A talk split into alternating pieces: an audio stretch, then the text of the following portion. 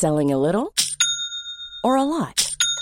Shopify helps you do your thing however you cha-ching. Shopify is the global commerce platform that helps you sell at every stage of your business. From the launch your online shop stage to the first real life store stage, all the way to the did we just hit a million orders stage. Shopify is there to help you grow. Shopify helps you turn browsers into buyers with the internet's best converting checkout. 36% better on average compared to other leading commerce platforms because businesses that grow grow with Shopify. Get a $1 per month trial period at shopify.com/work. shopify.com/work. Bonjour et bienvenue dans Savez-vous que, le podcast d'anecdotes du Dauphiné libéré. Chaque jour, on vous raconte une histoire, un événement marquant qui vous permettra de briller en société et de vous coucher un peu moins bête. S'il y a bien une chose dont on se souvient tous au collège, ce sont les cours de sport. Qu'on en garde un bon ou un mauvais souvenir, choisi en premier ou en dernier au moment de faire les équipes, on se rappelle aussi que dans tous les sports, ou presque, filles et garçons étaient mélangés.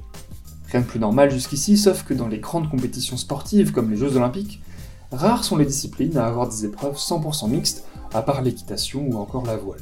Mais saviez-vous qu'il existe un sport qui se joue exclusivement en équipe mixte? Ce sport, c'est le korfball. Cela ne vous dit peut-être rien, mais rassurez-vous, c'est tout à fait normal. Imaginé en 1902 par un enseignant amstélo-damois au nom imprononçable de Nico Broekusen, ce dernier voulait inventer un jeu que les garçons et les filles de sa classe puissent pratiquer ensemble. Inspiré par le ringball qu'il découvre en Suède, il crée ce sport dont les règles sont simples.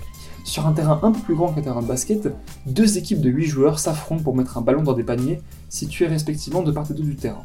La particularité du jeu, interdiction de se déplacer quand on reçoit le ballon. Mais surtout, chaque équipe doit être composée de 4 hommes et 4 femmes.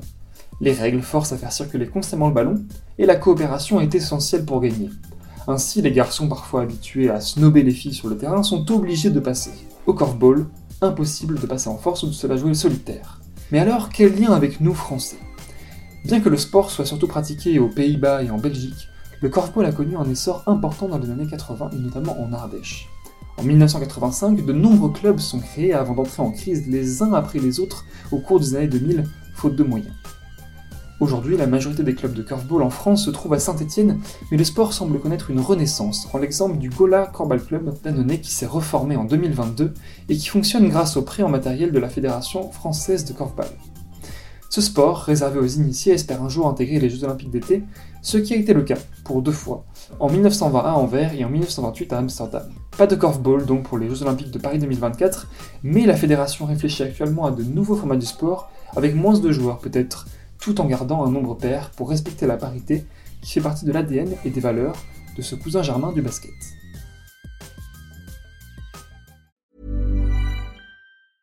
Hey, it's Paige DeSorbo from Giggly Squad. High quality fashion without the price tag. Say hello to Quince.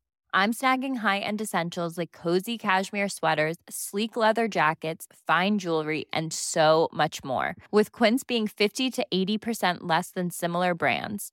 And they partner with factories that prioritize safe, ethical, and responsible manufacturing. I love that. Luxury quality within reach. Go to quince.com slash style to get free shipping and 365 day returns on your next order.